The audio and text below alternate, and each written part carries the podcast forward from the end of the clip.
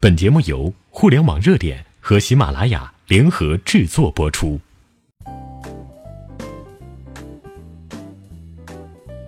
听众朋友，大家好，欢迎收听本期的互联网热点，我是秋风。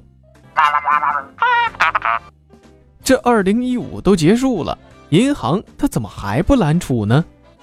还记得二零一四年十二月的时候，各大银行疯狂的揽储，什么送大米呀、送菜油啊、送 iPhone 啊、提利息啊、短信呢，那都是满天飞呀，历历在目啊。年底呢，这本来应该是银行最为激情的日子，可是二零一五年的今天，一切都变了，冷冷清清的，这银行到底怎么了？都不赚钱了，还贴什么利息呢？最近一段时间呢，交行表示，预计二零一六年上市银行净利增速恐怕全部跌至百分之一，五大行通通零增长。同时呢，也透露，如果百分之一百五十的拨备覆盖率不调整，不良率每提升百分之零点一，银行净利率增速就将下降百分之二点三。前段时间呢，中行等多家银行向银监会要求松绑，是因为他们的拨备覆盖率已经逼近了监管的红线。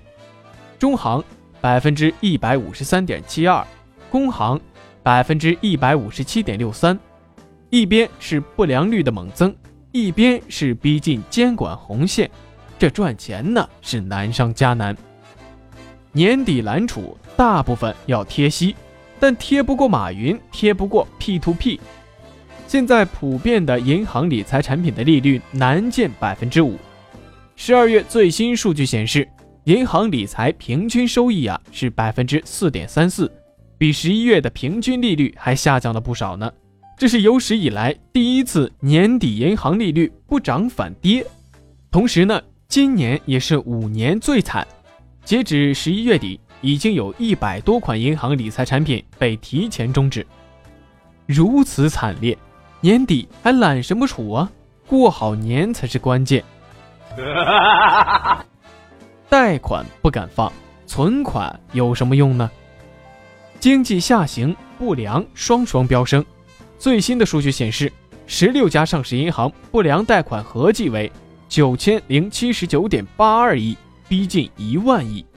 九个月猛增两千三百九十六点四四亿，逼近去年全年水平。农行三个月猛增一百九十七亿不良贷款，更为可怕。近日呢，监管层还表示，银行业不良仍被低估，不良持续上升，银行不敢继续的大肆放贷。截至十月底，四大银行贷款一个月减少了六百五十六个亿。这可是二零零九年以来首次出现减少的情况，大量的钱放不出去，存款还要倒付利息。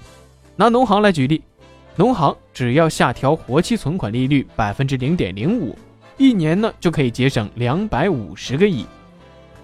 最近有一个客户到某大银行存了五十亿，被拒绝了，理由就是今年银行不缺钱。更没有必要花高价钱把存款基数做高，基数高了反而会加重明年的任务。更奇葩的是，还有的银行近期呢，竟然开始让一些客户的存款暂时取出，想方设法的降低存款数量。种种现象啊，前所未有。魔咒没了，年终压力就小了。二零一五年十月一号。国家删除了银行存贷比，这几乎让所有的银行行长啊都大舒了一口气。多年的紧箍咒啊，终于解除了。存贷比也就是银行贷款总额比存款总额。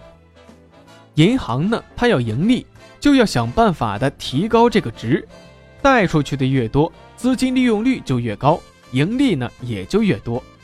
存款是给利息。如果一家银行贷款很少，存款很多，那么收入就会很少，无法很好的去盈利。以往的年末呢，揽储甚至是大幅的贴息，为的就是冲业绩，为的就是存贷比不超过监管红线。今年上半年存款比还没有被删除的时候，中行、交行、建行全线逼近百分之七十五，其中建行呢只差百分之零点八四，可以说是惊心动魄。今天这个红线被删除了，银行不但不用疯狂的扩大存款的规模，还可以透支。某个银行的客户经理透露，现在各大银行流动性很充足。考核制度也改变了，完全不用充存款。另一方面，存贷比被删除，银行仍然是不敢大量的放贷去盈利。一方面呢是可怕的不良，一方面呢是要付利息的存款，还有一方面呀是拨备覆盖率的警戒，一面呢又是员工的流失，史无前例的四面楚歌呀。危机之后呢？银行就开始免手续费、刷脸取款，重视理财、信用放贷。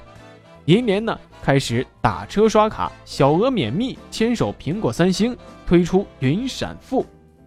银行和银联所做的这一切呀都没有错，但是呢，总觉得没有什么用。